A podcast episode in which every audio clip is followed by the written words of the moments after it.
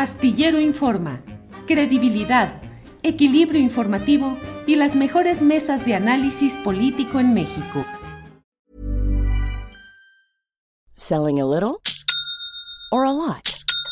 Shopify helps you do your thing however you cha-ching. Shopify is the global commerce platform that helps you sell at every stage of your business. From the launch your online shop stage to the first real life store stage, all the way to the did we just hit a million orders stage. Shopify is there to help you grow. Shopify helps you turn browsers into buyers with the internet's best converting checkout. 36% better on average compared to other leading commerce platforms because businesses that grow grow with Shopify. Get a $1 per month trial period at shopify.com/work. shopify.com/work. Millions of people have lost weight with personalized plans from Noom, like Evan, who can't stand salads and still lost 50 pounds. Salads generally for most people are the easy button, right? For me, that wasn't an option. I never really was a salad guy. That's just not who I am. But Noom worked for me. Get your personalized plan today at Noom.com. Real Noom user compensated to provide their story. In four weeks, the typical Noom user can expect to lose one to two pounds per week. Individual results may vary.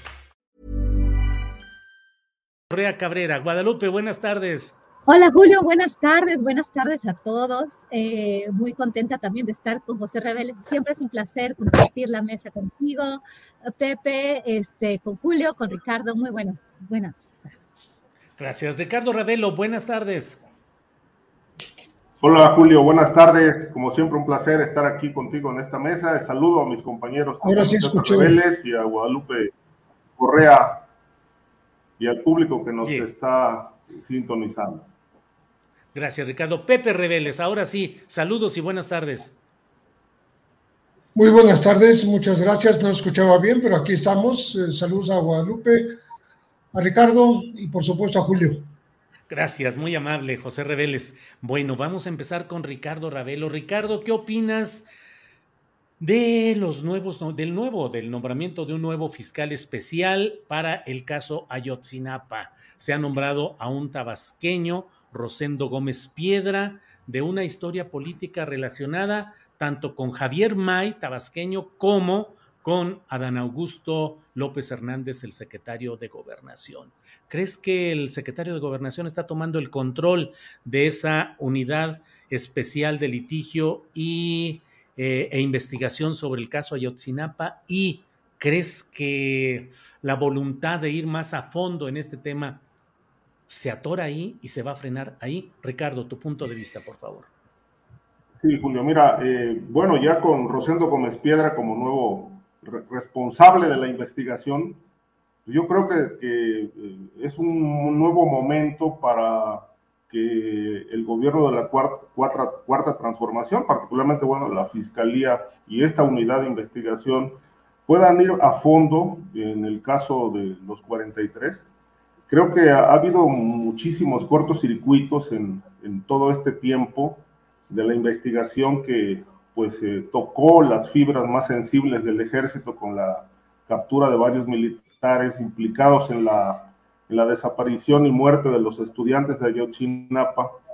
Y pues todo indica que el secretario de Gobernación, en efecto, toma las riendas de esta, de esta investigación, eh, dado que, bueno, en, en la Fiscalía General de la República se dieron pues muchas confrontaciones, diferencias, eh, filtraciones muy delicadas, de, incluso del informe de la Comisión de la Verdad, con piezas que pues eh, generaron mucha polémica, sobre todo porque, bueno, nunca se, se supo eh, con, con, certeza cómo se filtró la, la información que reproduce reforma, este, quién la filtró, y se generó pues una serie de polémicas respecto de esta práctica tan frecuente en los distintos gobiernos, ¿no? la filtración de información. Este, yo considero que eh, la periodista que, que, hizo pública la información, pues simplemente cumplió con su trabajo. A nosotros como reporteros no nos corresponde juzgar si esto afecta o no afecta, ¿no? recuerdo mucho una, una frase de don Julio Scherer que decía, este, la responsabilidad de los periodistas es informar, más allá de si la información sirve para hundir o para salvar a la patria. Ese no es nuestro papel. Este, y yo creo que en ese sentido, pues se conocieron piezas de esta investigación. Claro, a nivel de las víctimas, pues trajo consecuencias, para el gobierno también, y obviamente, bueno, se, se pidió una investigación de cómo se filtró la información, pero al final eh, todo esto entiendo que está en curso. Y dados estos, eh, estas diferencias y esta falta de control de tanto de los expedientes como de las, las piezas de la investigación, pues todo indica que la, la incorporación de Gómez Piedra, que es un tabasqueño eh, con, pues con alguna trayectoria a nivel de la Procuración de Justicia, aunque también ha estado ligado a, a las, algunos organismos de carácter electoral. este, creo que, bueno, pues habría que esperar si este nuevo responsable de la investigación está a la altura de, este caso tan emblemático e importante eh, que la 4T se, se comprometió a, a, esclarecer. Y bueno, pues hay que ver qué, cuál va a ser su función, y sobre todo aquí el, los roces o acuerdos o diferencias que puedan surgir con Encinas, que pues ha estado muy dedicado en los últimos tiempos a, a este caso, eh, no sin roces, no sin polémicas, porque bueno, tocar al ejército, tocar a estos militares, pues no ha resultado tan cómodo para la milicia, ¿no? Y creo que ahí se han generado ciertas resistencias, choques, porque bueno, es la primera vez que, varios militares aparecen aquí implicados en un caso de desaparición y muerte, que el propio Encinas ha dicho, en efecto, fue el Estado el que los exterminó. Eh, esto de alguna manera pues fue parte de una investigación torcida en el sexenio pasado, que este, se ocultó precisamente esa línea, esa línea que apuntaba a los militares, ¿no? Ya en otro momento mencioné aquí que meses después del, del caso Ayotzinapa, el, el, general Gallardo hizo una declaración muy, muy interesante en el sentido de que para él eh, los responsables eran militares, porque son los únicos que tienen capacidad de, de, matar y desaparecer sin dejar huella. Y creo que años después, ocho años después de este suceso lamentable, pues eh, eh, a, a, aparecen implicados estos, estos militares y qué bueno que por lo menos la impunidad no, no los cobijó. Ahora, es claro, el secretario de Gobernación toma este, este control de la investigación y esperemos que sea para bien. Gracias, Ricardo. Eh, José Reveles, ¿qué implica, qué significa desde tu punto de vista la llegada de este nuevo fiscal relacionado directamente con el grupo político del secretario de Gobernación? puede implicar una ruptura del compromiso que se hizo cuando se fundó la Unidad Especial de Litigio e Investigación del caso Ayotzinapa, de tener comunicación con los eh, y consulta con los familiares de los 43 y de que hubiera ese lazo de confianza. ¿Qué opinas, Pepe? Bien, eh, te escucho entrecortado, pero creo adivinar la pregunta. Justamente es eh, un hombre de las confianzas del titular de gobernación y eso creo que puede contribuir a, a, que no haya tantas confrontaciones y divergencias de opinión con respecto a la Fiscalía General de la República. El, la, el principal eh, escollo que, con el que se tropezó el exfiscal Omar Gómez Trejo fue precisamente el de las órdenes de aprehensión. Me parece que eh, el hecho de que se haya apoyado el propio presidente de la República en la, en la, en COVAC, la, la Comisión de la Verdad, que preside Alejandro Encinas, por encima de lo que el propio Gómez Trejo mencionaba eh, respecto de las órdenes de aprehensión, hace que se reduzca el número de militares señalados y, por tanto, eh, aprendidos y, y seguramente sometidos a juicio en el futuro. Entonces, de, de, 20 militares que se, se, mencionaron en un principio entre las 83 órdenes de aprehensión que consiguió la unidad especializada, eh, quedaron solo 5. Y entonces eso hace que los roces con, el, con la Secretaría de la Defensa Nacional sean menores.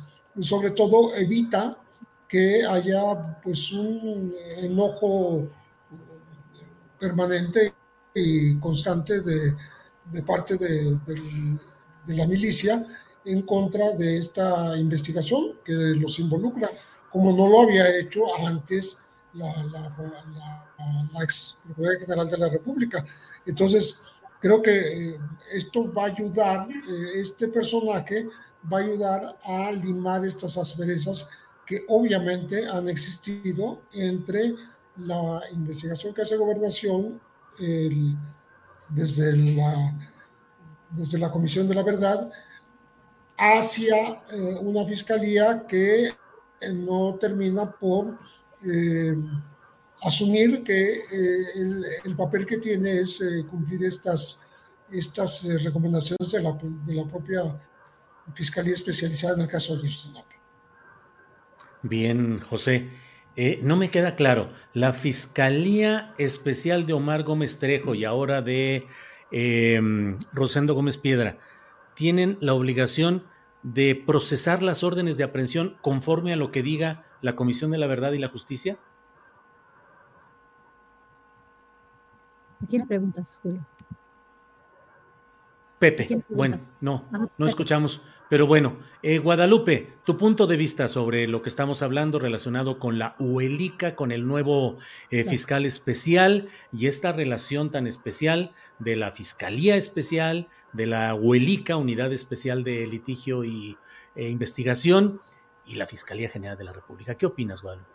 Claro, muchísimas gracias, eh, Julio. Estuve muy atenta, leí tu columna con muchísimo interés desde ayer que, que, la anunciaste que la ibas a escribir.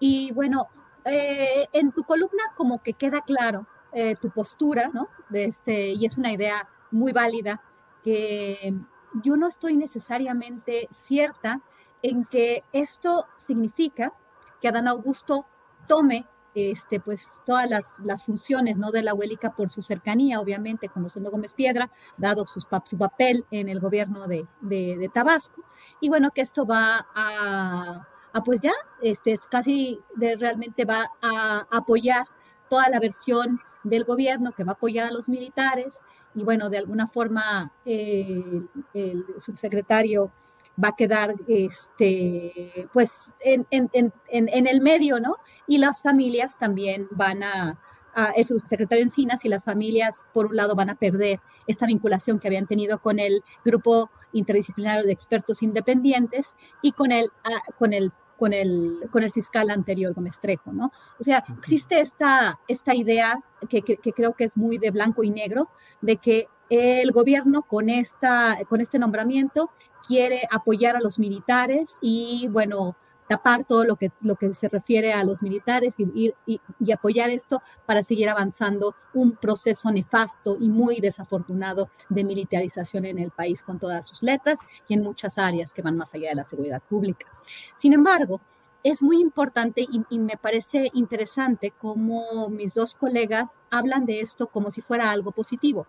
Lejos de que esto cabe, queda, y yo creo que era tu pregunta, ¿no? En el papel de la Fiscalía General de la República, que ahí es donde tenemos un, hoyo negro, ¿no? En esta administración, creo que hay que reconocer también el hecho de que eh, este el Centro Pro de Derechos Humanos, el Grupo Interdisciplinario de Expertos Independientes y el exfiscal Gómez, Gómez Trejo tienen una agenda, ¿no? Y la agenda es, eh, lejos de que sí estamos hablando de crímenes de Estado por ser desaparición forzada, esta agenda, como lo dije la vez pasada, fue el Estado y enfocarse en el papel de los militares. Sabemos, ya tenemos toda la información más allá de las filtraciones de Penny más allá de lo que se sabe en este momento, que eh, durante la administración de Enrique Peña Nieto, varias agencias este, de seguridad eh, a varios niveles, a todos los niveles de gobierno, participaban en esta desaparición que tenía probablemente que ver no con, una, no con un movimiento social, había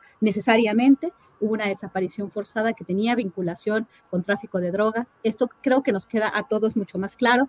Estamos hablando de otra administración y la agenda de ahora, cómo se está cubriendo por diferentes medios, por diferentes organizaciones, pues obviamente es también para pegarle al proyecto de la cuarta transformación. Yo no puedo ver esto de, eh, color negro o de color blanco. Las víctimas son primero, pero es verdad que no hubo comunicación entre el subsecretario de Encinas y, y, me parece, y el grupo interdisciplinario de expertos independientes, porque la Comisión de la Verdad dio una visión mucho más matizada del papel de los militares y el grupo interdisciplinario de expertos independientes pone el dedo en la llaga después también de una filtración. Entonces, este, aquí estamos hablando de, grupos de interés eh, eh, y que cada quien quiere, quiere poner su visión. Este, si, si, la, si la llegada de Rosendo Gómez Piedra a la Huelica eh, va a ser simplemente para taparle eh, como piensan muchos, como dice tu columna, tapar, este, lavarle la cara al ejército, pues eso sería terrible. Pero también tenemos que tener claro, y sí lo dijo Julián, eh, este, Julián Andrade en su columna, me pareció interesantísimo porque lo habla desde la parte de la Fiscalía anterior, el, Grupo Interdisciplinario de Expertos Independientes, la Comisión Interamericana de los Derechos Humanos, con esta agenda también de derechos humanos que se instrumentaliza en, en, en, en algunos casos eh, con masacres como esta, con temas tremendos como un crimen de Estado de acuerdo al, derecho internacional, pero aquí cada quien tiene sus agendas, ¿no? No, no estoy, yo creo que sí hubo eh, falta de comunicación, sí al subsecretario Encinas no le comunicaron todo lo que tenían que haberle comunicado, no hubo una buena comunicación y al final él fue el que terminó, pues de alguna forma en el medio, ¿no?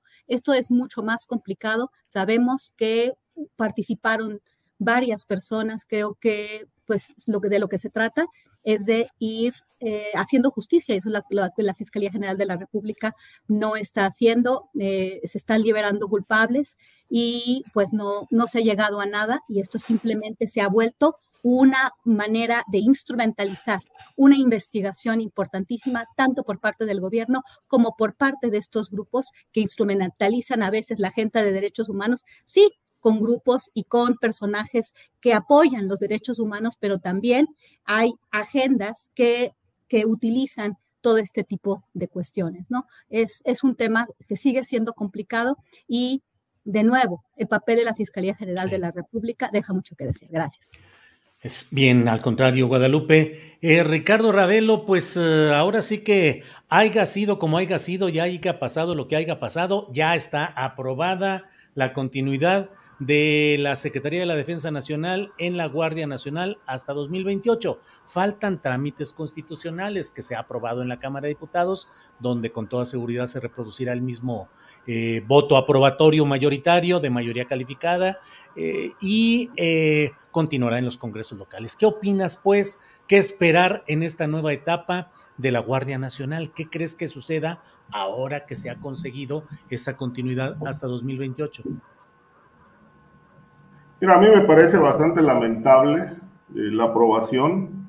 Creo que, bueno, esto en algún momento tendrá, tendrá que pues, eh, tener alguna consecuencia, este, sobre todo porque no hay forma en este momento de mirar hacia el futuro con, con una certeza respecto de si los militares van o no a resolver el tema de la inseguridad pública y van a lograr la pacificación del territorio. Eh, no hay antecedentes en la historia de México de que cuando los militares han participado en tareas de seguridad hayan dado resultados. Por el contrario, eh, creo que ahí están los expedientes en la Comisión Interamericana de Derechos Humanos Humanos, en la Corte Interamericana de Derechos Humanos, eh, pendientes eh, de resolver respecto de todas las violaciones que cometieron los militares en el sexenio de Felipe Calderón, que fue cuando se echaron a la calle 96 mil eh, miembros de las Fuerzas Armadas para hacer una guerra contra el narcotráfico. en realidad fue un rotundo fracaso, un verdadero fiasco la, la operación, las operaciones conjuntas que se llevaron a cabo en ese sexenio. Y eh, lo cierto es que lo que se ha documentado es que durante ese periodo tan oscuro de, México eh, hubo tortura eh, de, de personas, ejecuciones extrajudiciales, desapariciones forzadas y asesinatos que nunca se justificaron realmente de personas a los de, a los de quienes se dijo que formaban parte de la delincuencia organizada y no, no resultó así, por lo menos existen estas sospechas. De un total de 102.696 crímenes que hubo en el sexenio de Felipe Calderón, eh, casi todos atribuidos a la, a la, guerra contra el crimen, por lo menos unos 70.000 eh, fueron asociados al, al tema criminal y el resto sigue con un gran signo de interrogación. ¿Qué pasó? ¿Fueron excesos del ejército? ¿Fueron asesinados a manos de los criminales? Hoy todo eso forma parte de, las grandes dudas de toda esta guerra eh, que llevó a cabo el ejército, donde se violaron derechos humanos eh, a diestra y siniestra, sin que haya hasta ahora castigos eh, ejemplares para quienes cometieron estas atrocidades.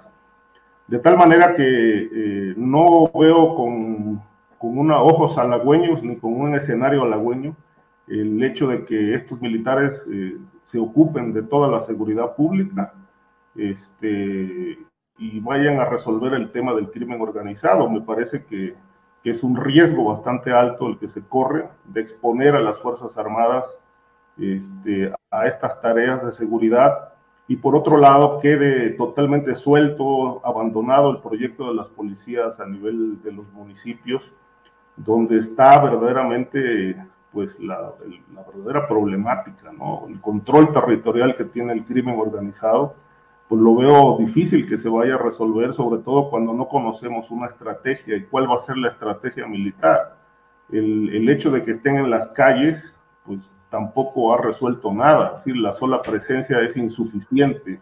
Se requiere una estrategia integral eh, que no vemos por ahora que, se tenga y sobre todo, bueno, ¿qué va a hacer el ejército? ¿Qué van, qué van a hacer los soldados en, las calles eh, frente a un flagelo que sigue creciendo y que, bueno, pues nos sigue preocupando muchísimo la situación del país frente a una violencia desenfrenada?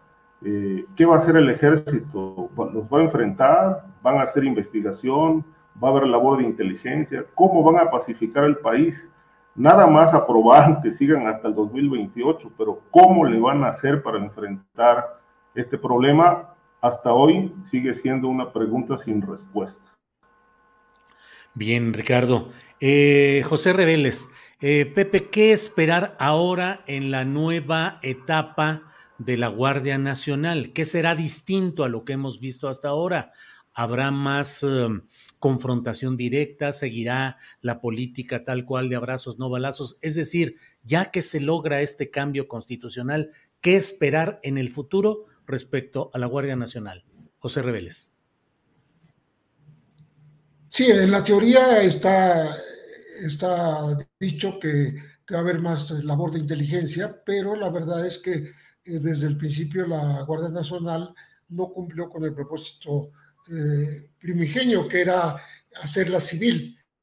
Eh, no, solo, no solo se conformó con elementos de, ya armados de la Fuerza Armada, sino que también se incorpora entonces ahora a la Secretaría de la Defensa Nacional y eso hace que México tenga el noveno ejército más numeroso del mundo se, sobrepasan los 500 mil elementos, la, Guardia ya está alojada eh, físicamente en, en, campamentos dentro, en batallones, eh, dentro del propio campo militar número uno y en otras guarniciones.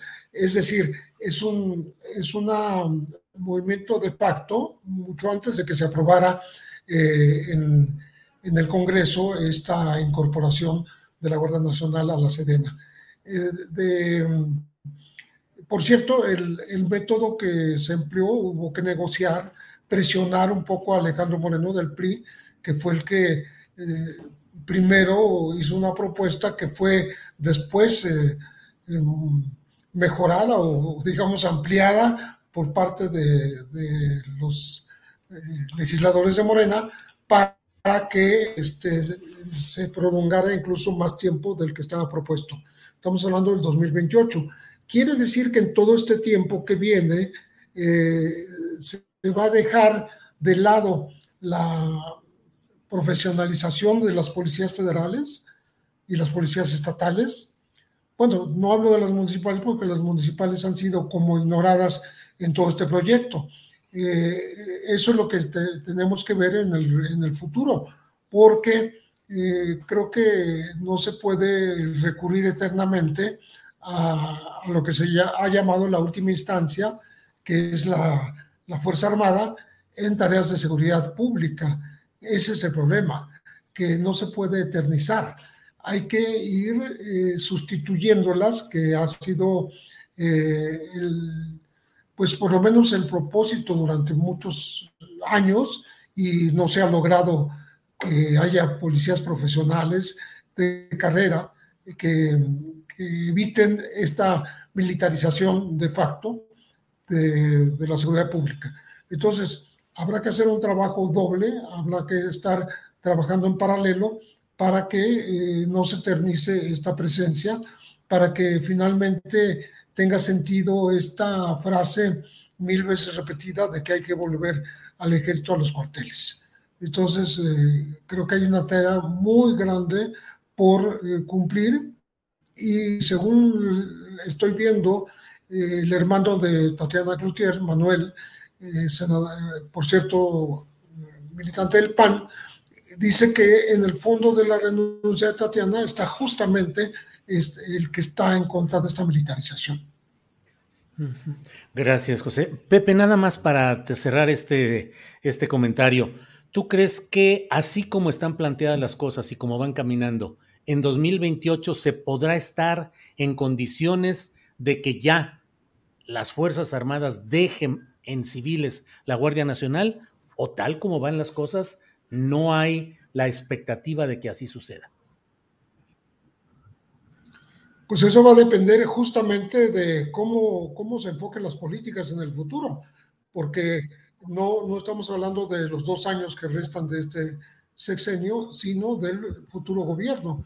Entonces ya está la mayor parte del futuro gobierno.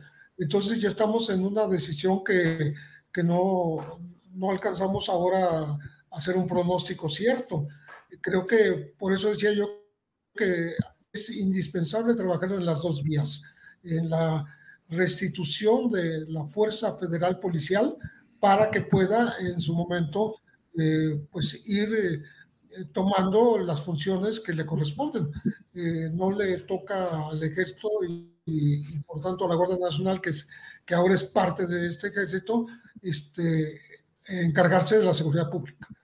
Creo que México debe aspirar, el país debe aspirar a tener una fuerza civil suficiente que pues no, no requiera de, de suplantarla con, las Fuerzas Armadas. Bien, gracias, José. Em, Guadalupe Correa, ¿qué opinas de este pues cierre ya formal del tema de las Fuerzas Armadas eh, controlando la Guardia Nacional? Ya se aprobó en el Senado, faltan eh, un recorrido en otros eh, espacios, pero virtualmente es un hecho. ¿Qué opinas, Guadalupe? Pues haya sido como haya sido, pues ya se, ya como dices tú, bien, ya ya es casi un hecho, ¿no? Creo que aquí sí, yo no quisiera repetir lo que ya repetí y a lo que ya dijeron mis colegas, que estoy completamente de acuerdo lo que hemos dicho aquí sobre el tema de la extensión de las capacidades del ejército sin un programa. En esto se, eh, realmente la discusión no era cuál iba a ser la mejor estrategia, ni tampoco la crítica, ¿no? Hubo una crítica bastante eh, de algún, en algunos, de algunos eh, sectores, ¿no? Me refiero más a la oposición política que siempre establece una crítica solamente para pegar, para golpear por golpear.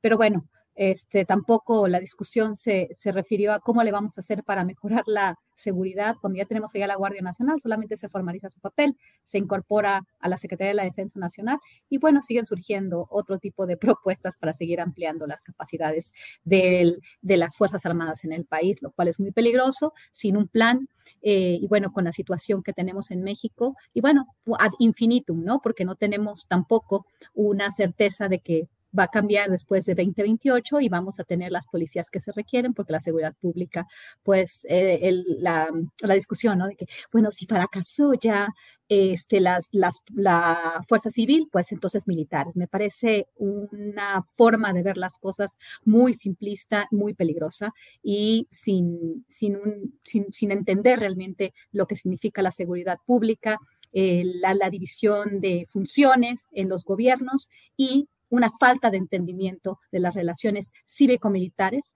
no solamente a nivel teórico, sino a nivel empírico. Esto, desafortunadamente, este, pues esto fue el resultado, pero yo lo me quiero enfocar en un breve comentario en, el, en, el, en la frase de haya sido como haya sido.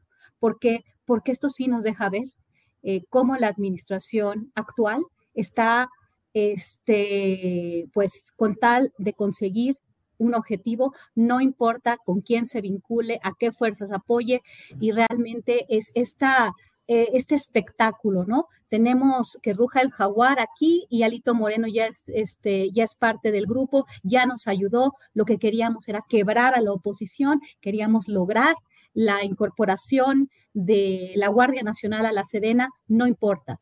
Este, sabemos que el ex jefe de la ex, eh,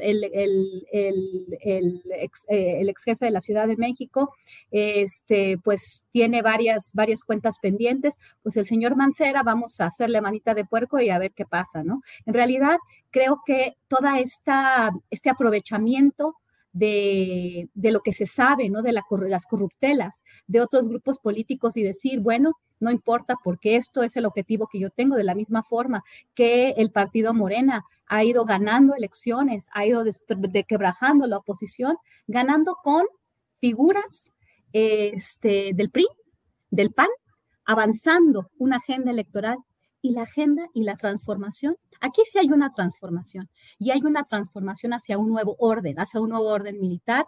Este, Jorge Buendía escribió una, columna fantástica este, el día de hoy, donde habla de este nuevo orden.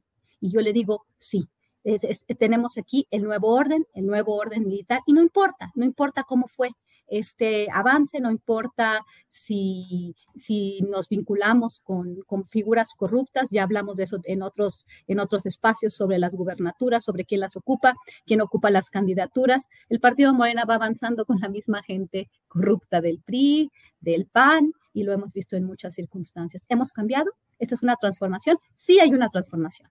Tenemos un nuevo orden, un nuevo orden militar. Guadalupe, gracias.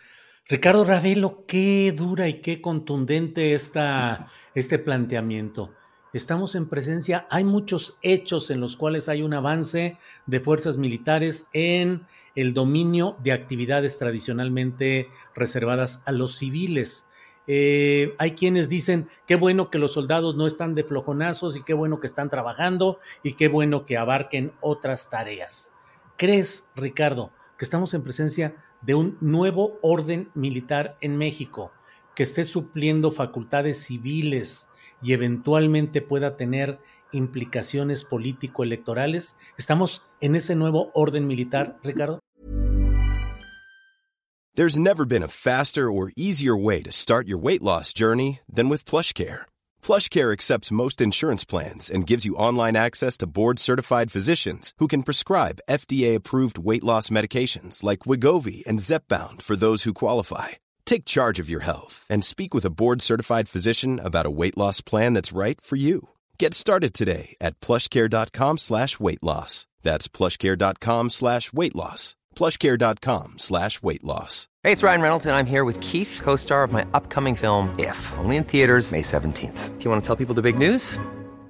All right, I'll do it. Sign up now and you'll get unlimited for $15 a month in six months of Paramount Plus Essential Plan on us. Mintmobile.com slash switch. Upfront payment of $45 equivalent to $15 per month. Unlimited over 40 gigabytes per month. Face lower speeds. Videos at 480p. Active Mint customers by 531.24 get six months of Paramount Plus Essential Plan. Auto renews after six months. Offer ends May 31st, 2024. Separate Paramount Plus registration required. Terms and conditions apply if rated PG.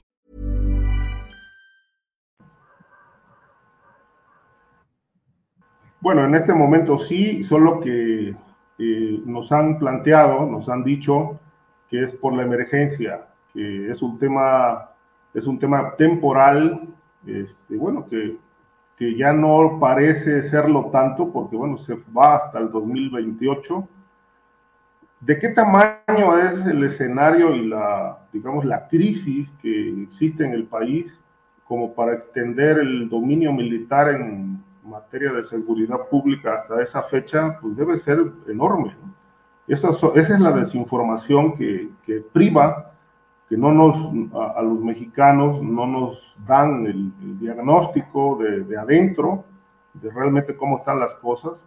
Y sobre todo, eh, creo que hay, evidentemente hay, hay, una urgencia y una gran necesidad de, de darle soporte al tema de la seguridad pública porque este asunto viene, se viene agravando desde los últimos dos o tres sexenios, este, donde prácticamente las políticas enfocadas al, al, tema de la seguridad pública han sido fallidas y, y, obviamente, como dice Guadalupe, se, han, se ha enquistado eh, hasta el tuétano el tema de la corrupción. Este, yo sigo pensando de que los gobiernos van a seguir fracasando en el tema del combate criminal si no se combate la estructura política. Si esa parte no se ataca, difícilmente, porque no es un tema solo de violencia en las calles, de asesinatos, de tráfico de drogas o de sustancias de otro tipo. Es un tema de corrupción institucional eh, donde prácticamente todos los, toda la estructura de poder o gran parte de ella están implicados en negocios, están implicados en actividades de protección o directamente involucrados en actividades del crimen organizado. Es decir, este, este asunto no es solo violencia y muerte, es un tema de corrupción política. Y, y el corazón de la mafia en México está en la estructura de poder la impunidad que ha cobijado a, personajes, eh, gobernadores, altos mandos militares, empresarios, etcétera. Este diagnóstico lamentablemente no lo tenemos, lo podemos visualizar, pero desde adentro, ¿cuál es la visión? La desconocemos, no nos han dicho. Eh, lo, cierto es que hoy el presidente López Obrador no tiene más herramientas para enfrentar el problema que los militares. Eh, esperemos que no sea un, un, cambio de rol, un cambio o un nuevo orden militar, porque bueno, mm, esto suena muy peligroso y la memoria pues nos lleva a Sudamérica, nos lleva al cono sur, este, nos lleva al tema de las dictaduras. Esperemos que esto realmente sea un tema temporal y que, como dice Pepe Rebeles, este, pues en algún momento se cumpla este objetivo tantas veces planteado de que los militares regresen a sus cuarteles. Eh, por ahora tendremos eh, todo este tramo eh, de, de, años este, hasta el 2028. Vamos a, a ver qué pasa. Yo no creo que pase nada extraordinario van a pacificar el país probablemente, pero el tema de la corrupción va a prevalecer. Este, y si la corrupción prevalece, la narcopolítica se mantiene impune, la ligazón de empresarios con lavado de dinero y actividades de este tipo, pues bueno, veo muy difícil que, que vaya a haber un, un, este, un, un, resultado en materia de seguridad como todos los, lo esperamos. Sobre todo, como lo dije en la participación anterior, eh, hasta hoy eh, es una gran incógnita. ¿Qué va a hacer el ejército? Este, ¿Van a combatir a los grupos? ¿Van a, a plantear una estrategia diferente? Eh, hoy no lo sabemos, no sabemos qué va a hacer el ejército y cómo va a enfrentar el problema. Este, creo que esta, esta parte está faltando y ojalá el gobierno nos dé una explicación o el propio ejército nos dé una explicación de cómo le van a hacer para, para frenar y pacificar el país. Bien, Ricardo. José Reveles, ¿qué opinas? ¿Estamos en presencia de un nuevo orden militar? Es decir, más allá de eh, los detalles eh, específicos, aduanas, eh, tren Maya, construcciones, aeropuertos, en el fondo, ¿crees que hay un proyecto para establecer un nuevo orden militar y político en México? No creo que sea un, proyecto, un proyecto acabado, sino que eh, hay, hay, riesgos eh, que hemos comprobado con la historia. Primero, la violación de los derechos humanos. Eso, eso no está exento, por supuesto, eh, todo el actuar de las Fuerzas Armadas. Y segundo, la, la corrupción de la que habla Ricardo, que ha llegado al extremo de que se convirtieron en un momento dado, no hace dos décadas, en un grupo delincuencial. Los Zetas, no hay que olvidarlo, nacieron de los grupos de élite del ejército y nadie nos garantiza que no vaya a volver a ocurrir. Que eh, esta, eh, digamos, eh, intromisión de Fuerzas Armadas en seguridad pública puede llegar exactamente a la, corrupción de los militares, que son seres humanos.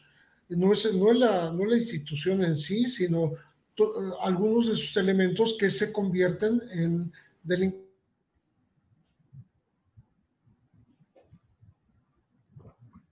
Bueno, ahí se nos ha detenido la imagen y el internet con José Reveles. Vamos a esperar a ver si eh, se reanuda. Bueno, usted sabe, estamos hablando acerca de este nuevo orden militar, que es lo que hay. Solamente es que no hay de otra o en realidad se está buscando que no haya de otra y en ese no haber de otra, pues hay un plan, un modelo, un nuevo orden en el cual estamos eh, trabajando. Pero bueno, en lo que se reinstala la comunicación con José Reveles, eh, Guadalupe. Pero. No, pues seguimos ahí con problemas. Vamos a, silenciar esta, e, esta transmisión con, con Pepe para tratar de mejorarla. Y bueno, Guadalupe, ¿Qué onda con este, esta discusión sobre el espionaje con Pegasus? Se han dado a conocer acusaciones concretas que han presentado ante la propia Fiscalía General de la República, donde dos periodistas y un activista aseguran que en un peritaje forense que hizo Citizen Lab de la Universidad de Toronto se mostró que se sigue usando el sistema de espionaje Pegasus. ¿Qué piensas sobre este tema, Guadalupe? Pues de nuevo, aquí no creo que haya eh, buenos y malos. Creo que hay agendas, agendas, y grupos de interés. Cuando se habló, por ejemplo, hay un grupo que obviamente critica la respuesta del gobierno en el sentido de que no es espionaje, es inteligencia.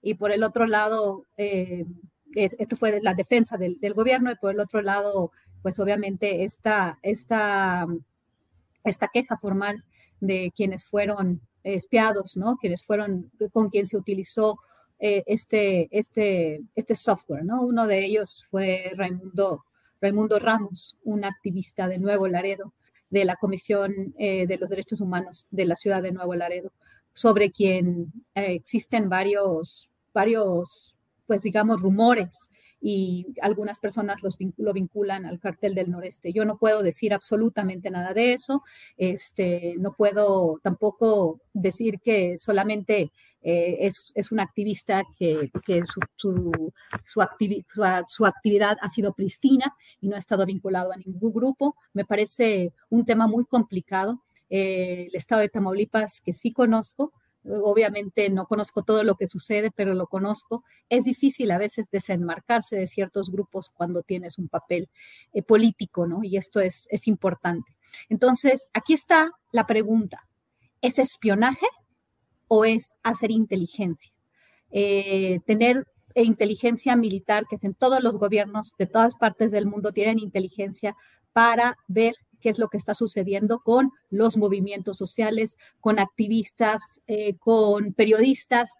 Creo que, creo que de alguna forma, sin justificar el espionaje, cuando estamos hablando de trabajo eh, genuino, eh, como cualquier periodista, como cualquier activista que busca realmente el periodista, el verdadista real, dar a conocer la información, este, el acceso a la información para que todos podamos formarnos un criterio con veracidad, sin agendas. Bueno, esto es una cuestión. Aquel activista que busca defender los derechos humanos fuera de cualquier agenda política, agenda económica, financiamiento, inclusive agendas extranjeras, pues es, es tremendo que a estas personas se les vaya a investigar.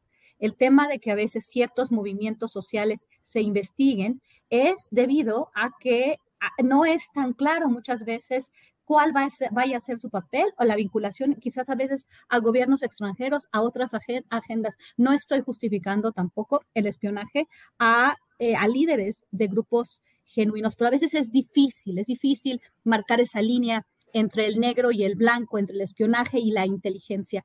Creo que se ha utilizado este, este hackeo que dio a conocer este espionaje, este, también para cubrir ciertas agendas. Me parece muy interesante que ciertos grupos como Citizen Lab, eh, Artículo 19, hay toda una serie de ONGs que siempre han estado pegándole al Estado mexicano, al gobierno de México, perdón, en las diferentes administraciones, siempre instrumentalizando también esta agenda de desaparición de periodistas, espionaje, derechos humanos, yo los tengo muy bien eh, ubicados en, todas las, áreas, ¿no? De, que están, que están vinculadas a las fundaciones que les dan financiamiento también al Departamento de Estado, eh, al National Endowment for Democracy, también eh, los he seguido, ¿no? Entonces es difícil a veces hacer un juicio, fue espionaje, simplemente es inteligencia. Decir que el gobierno tiene que tener esta información o está haciéndolo realmente para, para marcar personalmente a alguien. Es difícil, es difícil hacer un, un, juicio en este sentido, simplemente que los hackeos sí tienen una agenda y es interesante analizar este, todo lo que quiere decir con respecto a estos leaks y a quién y qué es lo que se filtra, qué es lo que se, lo que se lo, que se da a conocer por los medios de comunicación, esta cuenta que surge, que parece ser una cuenta fake, pero que tiene un mensaje y unas características muy interesantes que nos pueden hacer ver también una cuestión más bien militar, una cuestión woke, una cuestión que tiene que ver con inteligencia, que podría ir más allá de un simple hackeo desde dentro de las fuerzas militares, de la Secretaría de Defensa Nacional. Hay muchísimas cosas que decir. Espero que tengamos más tiempo en otros momentos para, para, para seguir analizando esta cuestión. Gracias. Gracias. Pepe Reveles, dame chance, Ricardo, de, de, ir con Pepe, que nos lo brincamos ahorita por problemas técnicos. Pepe, ¿ya nos escuchas bien? Pues no, ahí seguimos todavía con problemas técnicos con el querido Pepe Reveles. Entonces, Ricardo, sobre este mismo tema, espionaje, Pegasus, eh, quejas y denuncias de dos periodistas y de un eh, activista, y bueno, la discusión que Guadalupe también la toca, qué es espionaje y qué es eh, labor de inteligencia. Ricardo. Mira, es muy lamentable que esto esté pasando en el gobierno de la Cuarta Transformación, sobre todo porque el, acabar con el espionaje este, fue uno de los compromisos que hizo el presidente López Obrador eh, algunas semanas después de haber ganado las elecciones en México en 2018. Él se comprometió a que no habría más espionaje eh, ni intervenciones telefónicas que afectaran el derecho a la privacidad de las personas. Este fue un compromiso del presidente. Y dijo que las labores de, inteligencia de los órganos eh, que se encargan de esta tarea en el gobierno estarían enfocados solo al combate de la delincuencia organizada y a la prevención de delitos. Eh, yo me pregunto, ahora que Ricardo Rafael y los demás eh, colegas y el señor Raimundo Ramos denunciaron que sus teléfonos fueron infectados, cabría preguntar, ¿qué acaso Ricardo Rafael, el periodista cuyo nombre no se dio a conocer, y el activista Raimundo Ramos son criminales? Es decir, ¿por qué los intervienen con el Pegasus cuando el presidente dijo que solo esta labor estaría enfocada a la prevención y al combate criminal? A mí me parece que los tres son personas ejemplares, muy ejemplares de una alta credibilidad eh, por la labor que realizan eh, periodística, por su valor eh, en denunciar hechos importantes en el país. Es decir, son personas que no deben estar bajo el espionaje del Estado. Este, y obviamente no basta con el hecho de que el presidente solamente niegue las cosas, como siempre acostumbra, solo a negar, pero no hay una explicación. Sobre todo cuando hay una institución tan seria como Citizen Lab de la Universidad de Toronto, que llevó a cabo una investigación y confirmó que en efecto los teléfonos de estas tres personas estaban infectadas con el, con el programa de espionaje Pegasus, una versión que, según entendí, ya modernizada, adquirida por el ejército en 2019. De tal manera que, bueno, e, es insatisfactoria la respuesta del presidente este, eh, de solo negar que en su gobierno ya no se espía, como niega que ya no haya corrupción, cuando, bueno, a todas luces aparecen datos y evidencias que demuestran lo contrario. De tal manera que, bueno, pues este, falta una explicación fehaciente de por qué los, los están espiando o los han espiado, sobre todo porque no se trata de personajes de la delincuencia organizada, se trata de periodistas, se trata de activistas, que tienen una función verdaderamente relevante en la vida pública. Este, ¿Por qué se les espía? ¿Cuál es el objetivo? ¿De qué se trata? Es decir, pues eh, de, de, ser esto verdaderamente confirmado, como parece que ya no hay duda, pues me parece que explica por qué el país está de cabeza en materia de seguridad, porque los órganos de inteligencia están ocupados en otras tareas. Este, y reitero, la respuesta presidencial es insuficiente. Falta explicar en detalle cómo se llevó a cabo esta labor, quién la ordenó, sobre todo si hay una, investigación o no. Entiendo que no hay de por medio ninguna orden judicial para llevar a cabo una tarea de espionaje contra ellos. Eh, es una, una, una, decisión que se tomó a nivel de los órganos de espionaje del ejército, pero ¿con qué razón? ¿Por qué? ¿En función de qué? o fue un desacato de la milicia al presidente. Eh, en fin, hay muchas preguntas que en este momento no tienen respuesta, pero insisto, no nos convence la respuesta del presidente, sobre todo porque él dice cumplir su palabra y el compromiso ahí está, es público. Fue, me parece que por ahí del mes de septiembre del 2018, cuando él dijo que, que en su gobierno quedaba erradicado el espionaje. Este, creo que pues los datos y las evidencias demuestran que esta práctica prevalece. Que ahora sí nos ha estado privando Pepe de su sabiduría y su capacidad y su buena información. Pepe, ¿nos escuchas bien? Pepe Reveles, no sabes cuánto lamentamos, Pepe, que no haya el buen servicio de internet, que no esté bien la conexión que no esté entrando bien su transmisión. ¿Nos escuchas, Pepe? Eh, bueno, pues eh, estamos ya en la parte final, en la parte final de este, de este programa. Pepe, no, no oímos, no, no, no escuchamos. Este, bueno, Guadalupe Correa, Guadalupe Correa, estamos en la parte final. Alcanza para el tema que tú desees eh, tratar en estos minutos que nos restan antes de cerrar esta mesa de seguridad. Por favor, Guadalupe. Sí, muchas gracias. Quisiera hablar del tema de Tamaulipas. Es que es tema que nunca se acaba.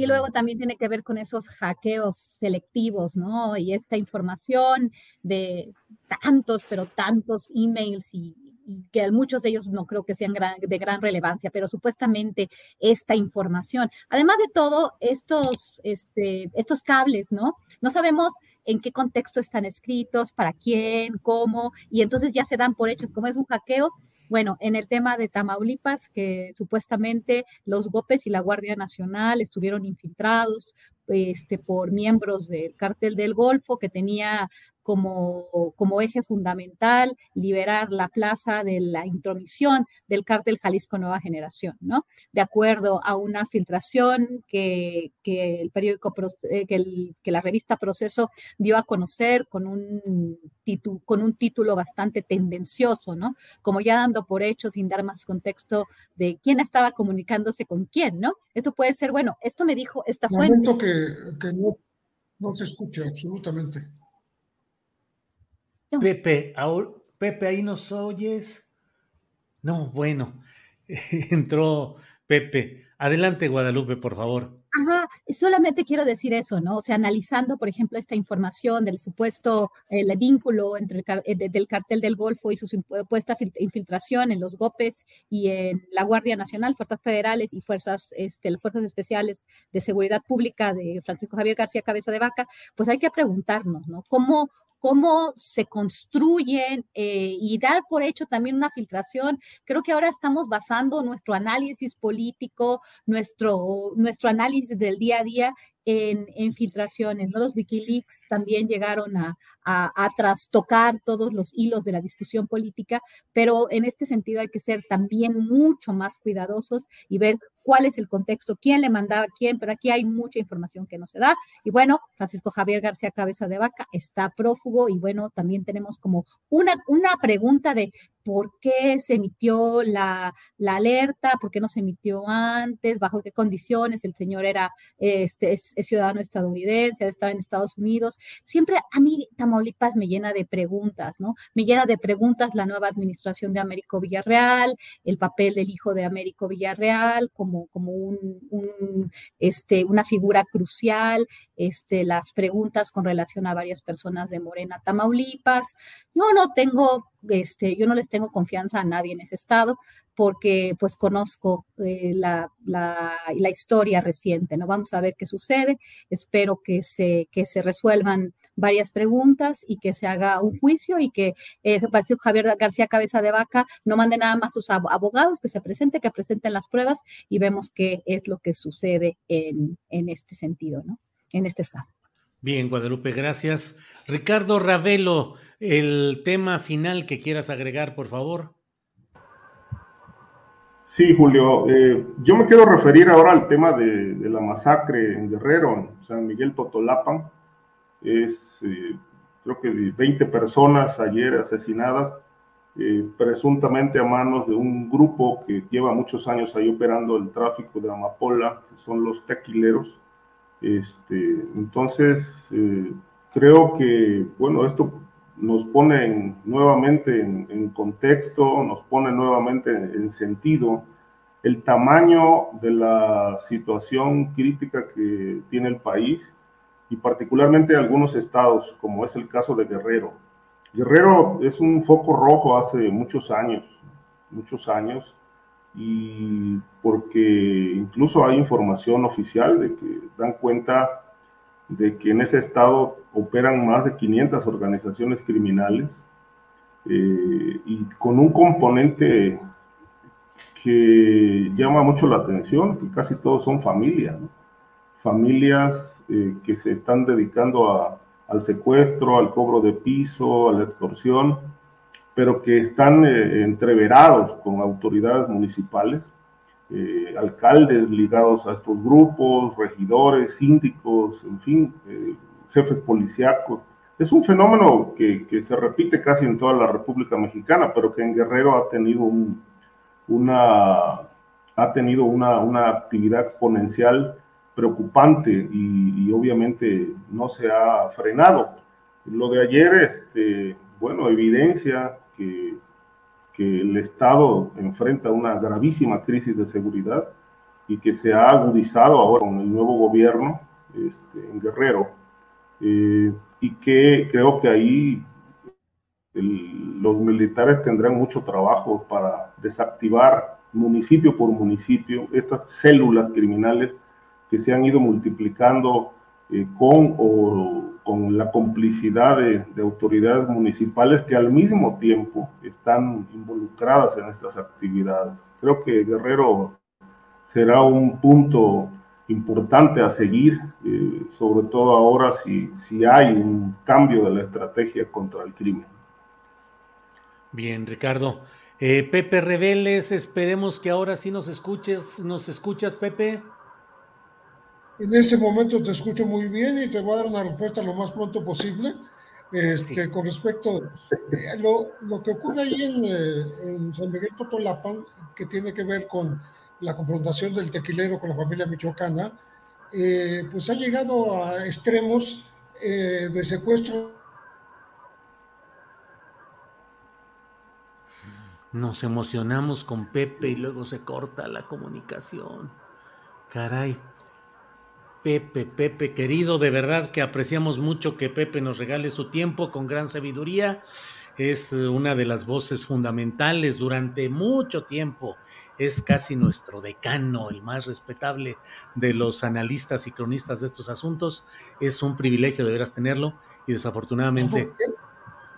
Y al final este, intercambiaron con los rehenes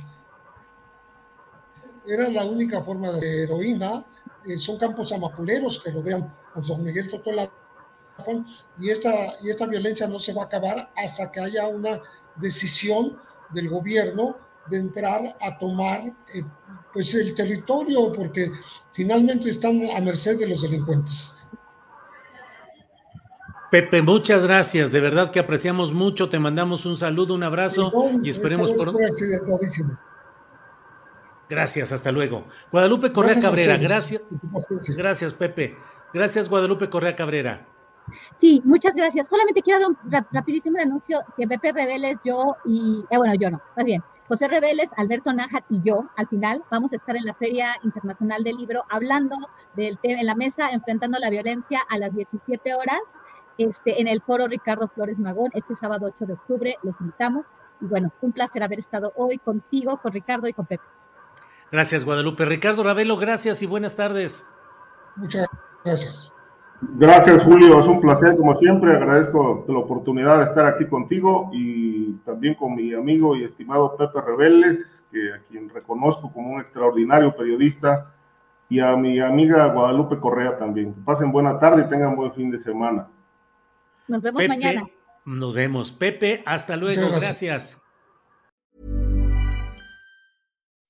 When you make decisions for your company, you look for the no-brainers. If you have a lot of mailing to do, stamps.com is the ultimate no-brainer. Use the stamps.com mobile app to mail everything you need to keep your business running with up to 89% off USPS and UPS. Make the same no-brainer decision as over 1 million other businesses with stamps.com. Use code program for a special offer. That's stamps.com, code program.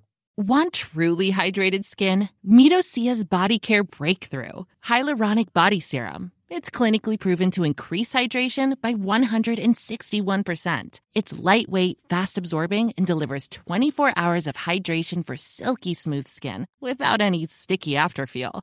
Treat your skin to clean vegan skincare from Osea. Get 10% off your first order with code SUMMER at OseaMalibu.com. That's O S E A Malibu.com code SUMMER.